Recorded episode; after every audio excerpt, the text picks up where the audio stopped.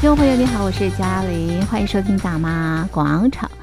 在二零一六年的时候呢，沙乌地阿拉伯跟伊朗因为教派的关系引发冲突跟矛盾，所以呢，这两个国家呢就断交了。不过呢，隔了七年之后，在中国大陆的斡旋之下呢，竟然在北京签署联合声明，恢复外交关系。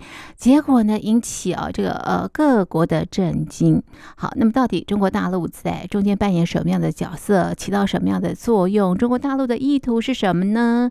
今天在节目当中中呢，我们邀请台北海洋科技大学通识中心教授吴建中吴教授一块来讨论这个新闻。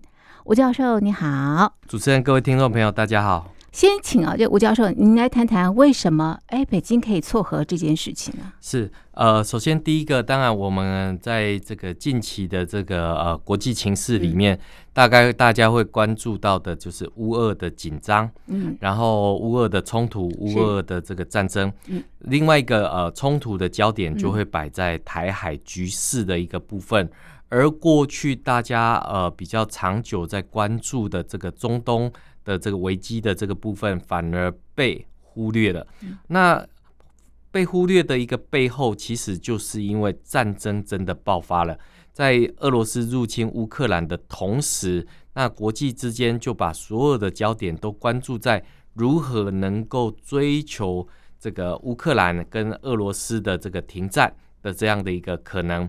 但是对于这个原本已经打了非常久的这个内战，打了非常久的这个呃中东的这个战争，其实呃关注度反而就因此而下降。为什么？因为乌俄战争透过影片、透过直播、透过 Instagram 传递到每一个人的呃这个眼中，嗯、其实大家都心有同感。嗯、这个每一个人都有可能变成这个乌克兰的这个呃情灾灾情的一个情况。嗯、那更重要的是，呃、为什么在这个时间点，这个呃。沙乌地阿拉伯跟伊朗能够快速的这个一个复交，嗯，那这个地方当然我们可以看到哈，就这个这个对于这样的一个复交的一个部分，嗯、当然我们会看到，呃，中共在这个中间斡旋许久，那斡旋许久，因为我们知道。伊朗跟沙乌地阿拉伯过去就是一个世仇的一个概念，本来就是一个水火不容的一个概念。是，那我们必须要看到一个大型的一个背景，就是在这个嗯所谓的呃沙乌地阿拉伯跟伊朗建交前，其实我们有看到。呃，发生了两件事情，也许听众朋朋友可能还有印象。是。在二零一九年的时候，十月二号，嗯，沙乌地阿拉伯的记者，嗯，呃，也就任职在《华盛顿邮报》的专栏作家哈少奇，嗯，在沙乌地驻土耳其的这个伊斯坦堡总部领事馆，嗯，人间蒸发。是。十七天之后，原本一概否认涉案的沙乌地阿拉伯终于坦承，哈绍吉是被杀死在外馆，凶手就是沙乌地阿拉伯的特工，而且哈绍吉的遗体遭到分尸的一个部分。嗯，二零一九年的发生的那这一起案件震惊了全世界。为什么？因为呃，这个一个。这样的记者，对，居然被分尸在这个沙乌地阿拉伯驻土耳其的领事馆内，是。然后沙乌地阿拉伯认为这个是在呃他的领土之内，嗯，所以他有管辖权。嗯、那至于哈绍吉为什么会进入到这样的一个领事馆，嗯，这个沙乌地阿拉伯就没说，没说。是。好，那具有管辖权的土耳其，嗯、对，希望国际之间能够进行这些调查，对对，不管是国际特色组织啊、人权组织啊，都应该来进行调查。那当中最尴尬的这个角色，其实就是美国。是。为什么是美国呢？因为在过去里面，嗯、呃，在中东的这个呃石油大国里面。沙乌地阿拉伯绝对是一个站得起来的这个大国。但是呢，他在过去里面，不管是他的人权，是不管是他的这个呃恶行恶状的这些记录，对国内的镇压，对国内的镇压，是。那这个其实让国际社会，其实尤其以美国为首的这样的一个民主国家，如何能够去接纳？嗯，如何能够去？自圆其说，沙乌地阿拉伯对于人权的这个迫害、嗯、不行嘛？好，那这个当然是不行的一个部分。嗯，那接着呢，我们当然可以看到哈，这个呃，在主要是第一起事件，第一起事件是。这是二零一八年，二零一九年的时候，沙乌地阿拉伯的两处油田。嗯，遭到无人机的攻击，嗯，而这个无人机掌是被这个掌握在也门北部的领土胡塞组织宣称犯案，嗯，对，直言是报复沙乌地阿拉伯轰炸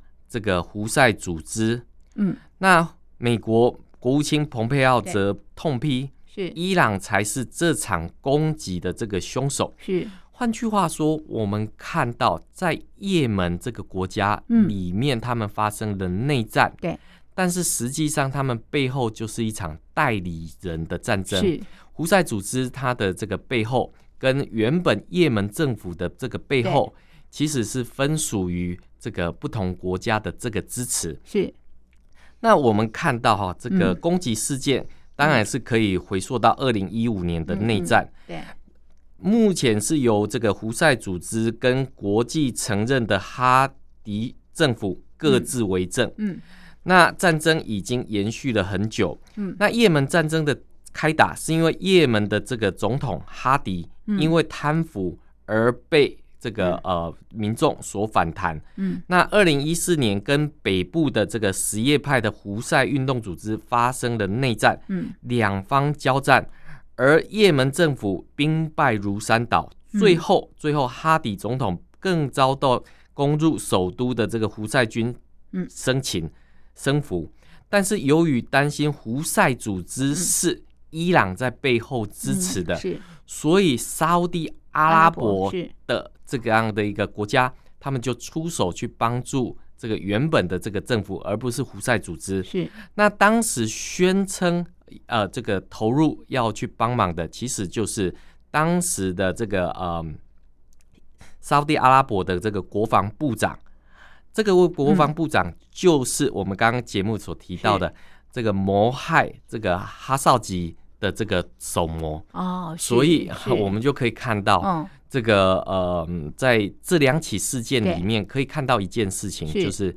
中东的危机其实是非常大的一个问题，嗯嗯，但是因为乌俄战争，因为台海局势的紧张，这一块的这个危机就被忽略掉，就被忽略掉。是，呃，我们必须要先讲出这个大背景。而当时呃，这个沙乌地阿拉伯支持的也门政府，嗯，去对抗伊朗在背后支持的这个胡塞组织。是，那沙乌地阿拉伯其实它就是产油国，对，可是他也担心。他可有可能会被也门，是。他有可能被伊朗是。这个攻击，是。所以它的安全是有很大的威胁啊、哦，很多的隐忧，很多的隐忧。所以当时的沙乌地阿拉伯的安全基本上是仰赖美国的这个支持。是那过去里面不管是川普也好，或奥巴马政府也好，其实都是支持是沙乌地阿拉伯去这个完成。这个呃，也门的这个内战要把它给结束掉，是。可是时间越拖越久，越然后也门的死亡人数，因为战争的死亡人数高达二十三万，嗯、这不同不完整的统计，嗯，受伤人数更不计。是是。那对拜登来讲，我们刚刚前面有提到，就是战争死亡人数很多，对。然后沙乌地阿拉伯居然又谋害了美国公民，对，虽然他任职于这个呃这个华盛顿邮报。他是这个呃，沙乌地阿拉伯人的这个异议记者，是。结果我们就看到了，对拜登来讲，他如何能够忍受是。以民主、人权、自由自居的美国，嗯，继续去支持沙乌地阿拉伯进行的这样的一个要解决也门这个呃内战的这样的一个战争的延续，嗯，所以拜登就宣布终止了。对于这个沙乌地阿拉伯军队是。的这样的支持，包括 F 三十五战斗机，包括这个嗯，这个叫做呃空对空飞弹等等的这样的一个支持，对。最先进武器的支持。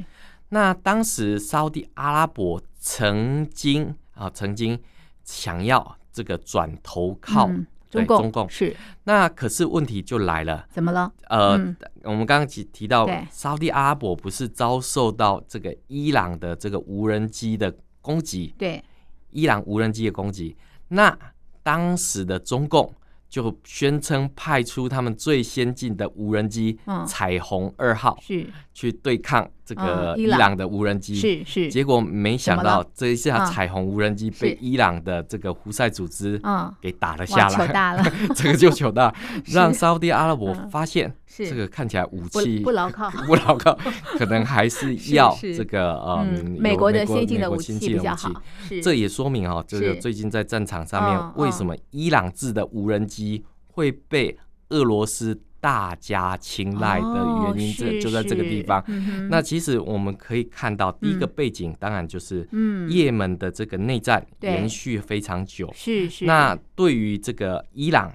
跟这个沙乌地阿拉伯其实已经拉长了非常长的一个战线，没错，两个国家其实都有点受不了了，是是。那受不了的时候，而且各自有内部的问题，问题，所以你就可以看到，中共就因此趁虚而入，找到了机会了，趁虚而入，趁虚而入。那我怎么样趁虚而入？我们刚刚前面提到，沙乌地阿拉伯安全靠美国，是。经济要依赖中国，为什么？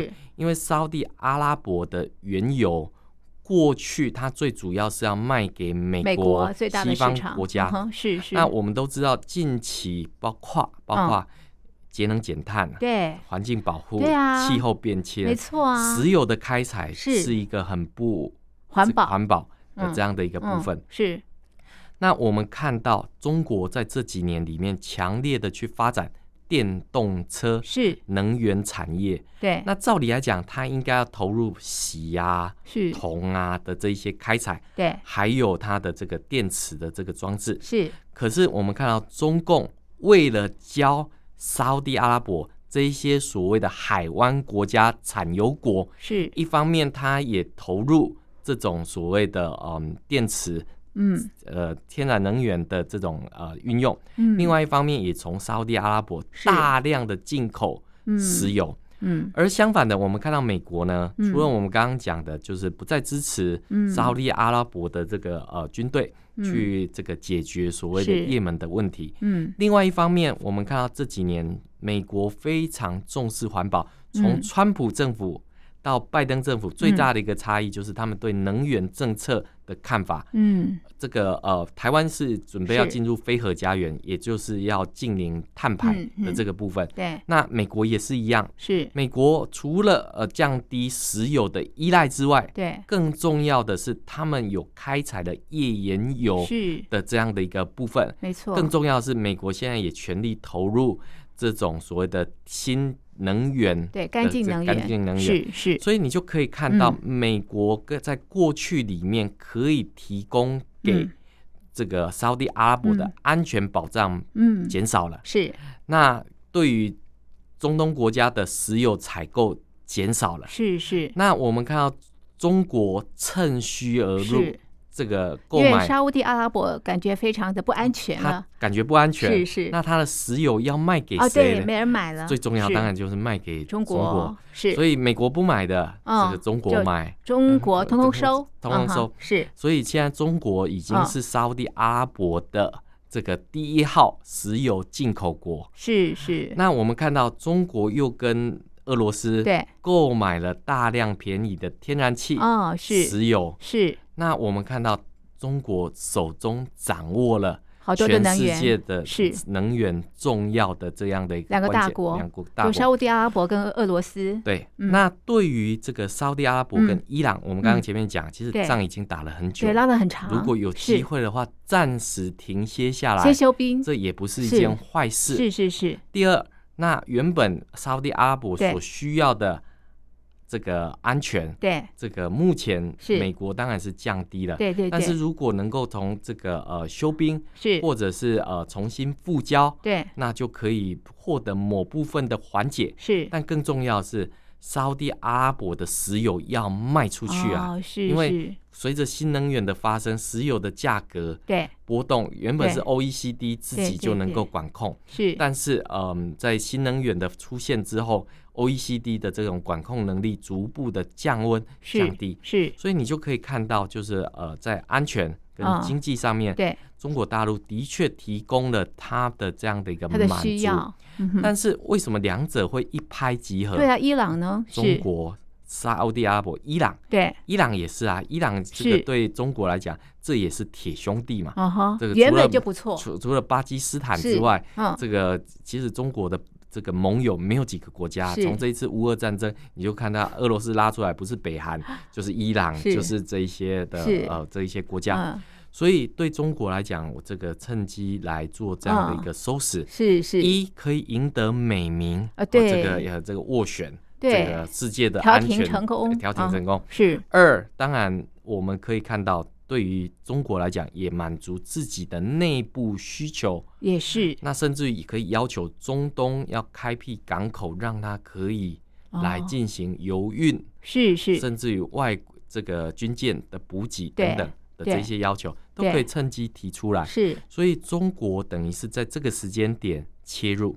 是，那为什么可以？我们刚刚其实已经提到，在安全上面，在经济上面，是中共提供了保证。对，但是为什么美国不能用同样的标准来进行这一些动作？对，为什么呢？嗯，对美国来讲，对于民主国家来讲，迫害人权、侵害人权，是这个是没有办法接受的。是你用再多的钱，可能也没有办法买到。对。这些民主国家的这个尊重，对，更重要的是，万一接受了这样子一个颠三倒四的价值观，嗯，那对于民主国家的这种合作，对，那就会出现了分崩离析的机会。是，所以我们可以看到，中国、伊朗、沙乌地阿伯是价值的结合吗？是，不是的。他们是利益上面的这个串联，哦，对。而我们现在看到美国，不管是在欧洲也好，嗯、日本也好，嗯、台湾也好，是进行这样的一个串联，是这个是价值观的一个串联。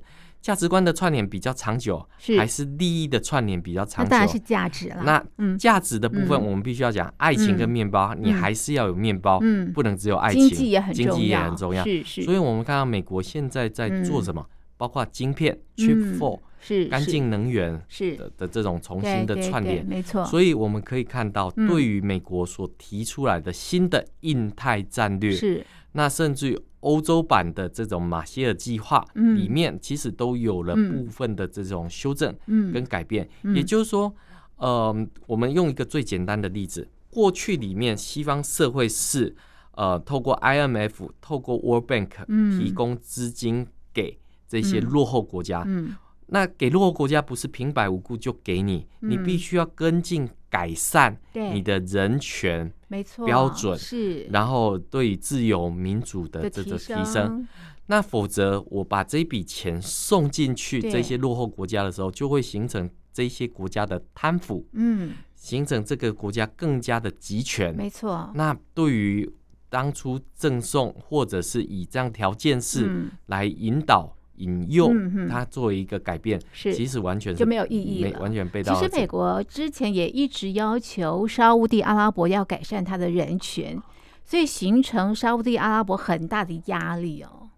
因为对这个嗯，沙乌地阿拉伯王储哈三十几岁而已，很年轻。他接下来是要统治沙乌地阿拉伯。嗯，如果让这样的一号人物上台，嗯，那对于中东不管是妇女的人权，没错，或者是这个记者的这个报道权，是是等等，这个我想都会造成一个很重大的一个。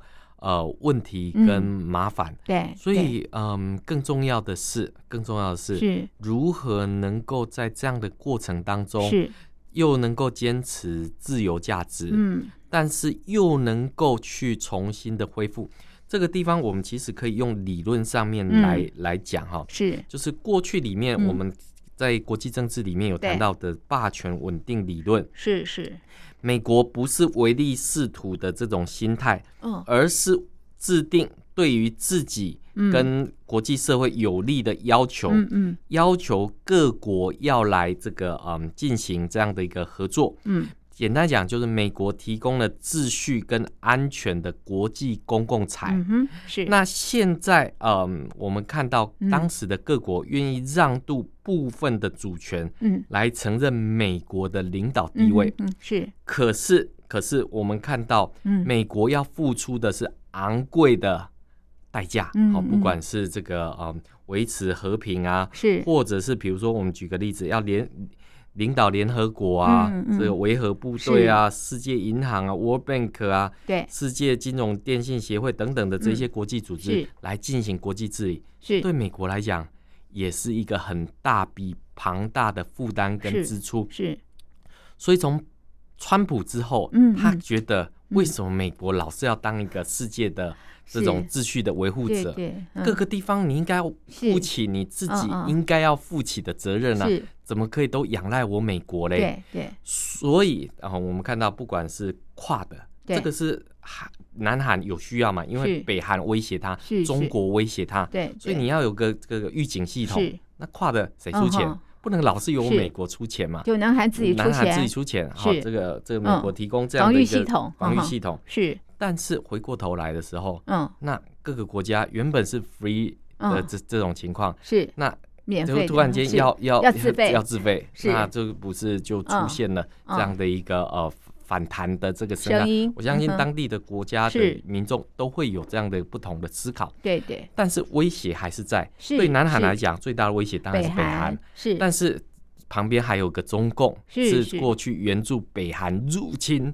南韩的这样的一个呃国家，对，所以我们就可以看到这种世界秩序的维护者，嗯，他的提供的这种国际公共财，那就会出现这样的一个问题。嗯哼哼。那当然，对我们来看的话，如果这个世界会出现另外一个愿意提供国际秩序公共财是的国家，是那会。引发对于美国的这样的秩序的挑战，而这个国家就是中国。是是。那中国透过什么？“一带一路”是透过债务是去进行这样的一个提供。是。刚刚我们前面讲，美国如果提供这些 World Bank 或 IMF 所提供，都会要求你要这样，你要那样，你要。对对对。中国是 No 都不需要，就去吧。是是。然后就是没有任何附带的条件。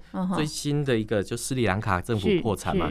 这个是这个吉隆坡，他们认为他们不需要这么多的建设。是印尼、马尼拉这些等等都出现，甚至于在东南亚里面盖了很多无效的大坝，是破坏了自然环境等等。对，那问题来了，对这些国家的领导者来讲，中国的提供是无偿的，是中国的提供是不附带任何条件的，是没有任何的要求，没有任何要求。那对他来讲，嗯，这不是对我。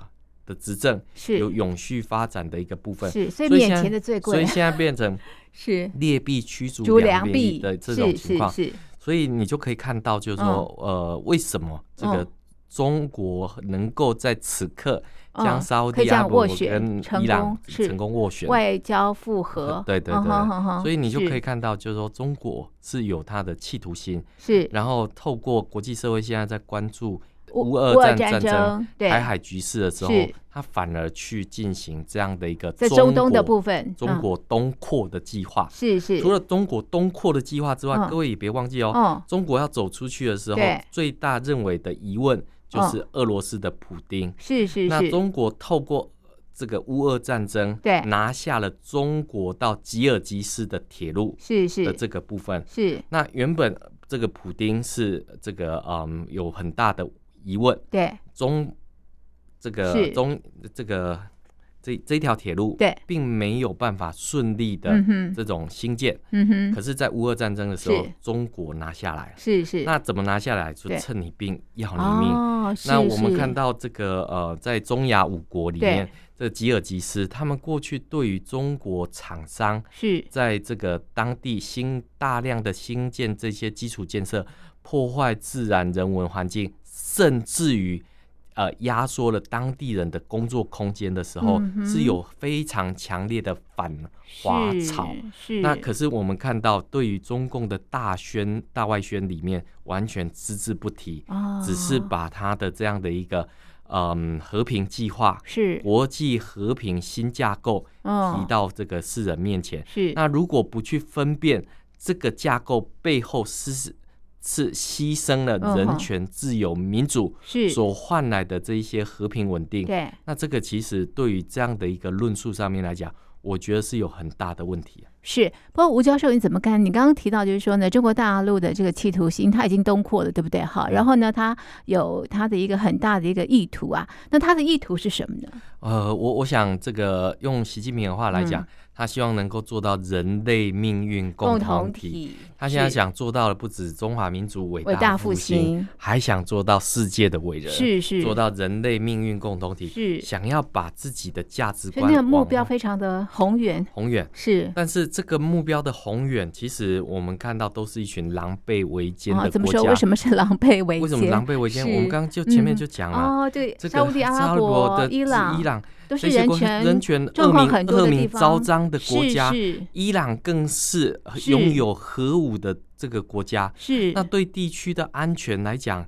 对核不扩散条约很大的威胁，这是一个非常重大的威胁。你怎么能够想象是一个独裁者拿到核武之后，对他的耀武扬威？最近的一个例子就是金正恩嘛，是是，他拿着这个核武到处耀武扬威，日本随时都有可能这个覆盖在。这个北韩的这样的一个威胁里面，对，那你怎么可以忍受一个这样的一个？对呀，我家要是旁边有这样的邻居，很可怕哎。对啊，可是对他们来讲，他们认为这这个叫安全啊，是这个叫安全。他们拥枪之后，这个对于自己的安全。安全感提升了，是，所以我们但是它造成别人的不安全，是。这个世界的动荡，是，嗯，呃，我们常常讲哦，战争即和平，对他们来讲的这个概念，只要我打了仗之后，是，你就必须要来要求我停战，嗯哼，所以我是解决战争，我是和平的促使者，是，所以当全世界在乌俄战争明显选边站的时候，几乎。大部分的民主国家都站在这个乌克兰、嗯，泽伦斯基这一边的时候，我们看到，包括日本的首相岸田风尘仆仆要到这个基辅去跟这个泽伦斯基碰面，是是，为什么？嗯，因为这个就是一个俄罗斯入侵乌克兰铁铮铮的事实，嗯，丧失人命、失去的财产，没错，更不要数以计数，是是。那最重要的是。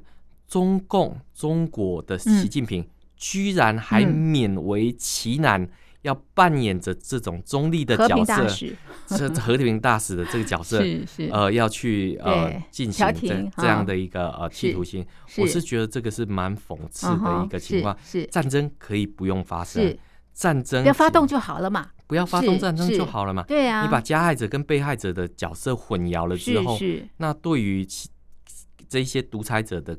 这种扩张野心是有帮助的，嗯嗯、但是对于世界的和平，我认为是没有帮助很大的一个问题。是是，哎，那你怎么看这次的伊朗跟沙乌地阿拉伯的恢复外交，会长长久久吗？我我认为最后还是同床异梦啊？为什么？因为呃，中共透过不管是买石油的方式哈。哦因为我们知道，其实这个大家如果有听嘉玲的节目的话，是大概印象深刻，在过年前后爆发了这个白发运动、嗯、白纸运动、革命、白纸革命，是，然后更不要讲这个房地产的烂尾楼，一堆民生的这个，很多的问题，然后这个李克强在经济报告的时候。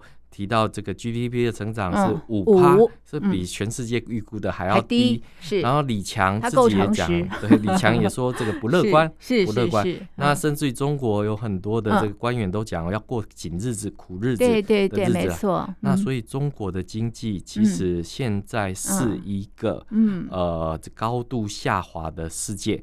那它的购买力，还有它的这样的一个影响力，内需不振啊，内需不振，嗯，这个恐怕就是中国最大的隐忧。嗯，你用金钱外交，你用金钱手段去买得的这些友谊，嗯，到底是不是一个真的？也买了洪都拉斯哈，是，所以我们就可以看到，就是说中共其实它在国际间的不管是舆论战、这个认知战等等，其实嗯，对于这样的一个现象是。背后他所梳理出来的逻辑，哦、我们我想更有必要去呃说给中国大陆的民众听。是是，为什么？因为我们看到大陆的民众里面看个医保现在自费的项目要高达这么多，对，所以老人家出来运动了嘛，革命了嘛，都活不下去了。是是。然后透过这种呃这个金钱外交去抢夺中华民国的邦交国，是去拉拢这个沙乌地阿拉伯这个人权这个不彰的这个国家，那更不要讲说一个拥有。核武的伊朗的世界。是，那这个其实这种朋友就是狼狈为奸，是是。这一个部分，所以我我觉得这个，因为中国大陆内部也有人权的问题啊，对，所以中国大陆不会要求 他们人权要改善，是是。所以我才讲他们是利益跟价值的结合，那会更紧密，还是会各怀鬼胎？因为我们知道各取所需。俄罗斯跟这个呃中国在过去里面也是铁哥们哥俩好，嗯，但是现在谁是老大？两者之间同床异梦的这种情况，我想是更加的这个具体。是我最后一个问题啊，就是说呢。美国可以主导国际，为什么中国大陆不行呢？我觉得中国大陆它很有企图心嘛，对，想想代代呃代替美国的这个位置啊，领导这个国际啊，为什么大家不看好它呢？我我我想有两个部分，嗯、第一个，嗯，当全世界嗯嗯啊，比如在乌俄战争所学到的就是反侵略，是是、啊，那我们现在看到中国在做的是什么？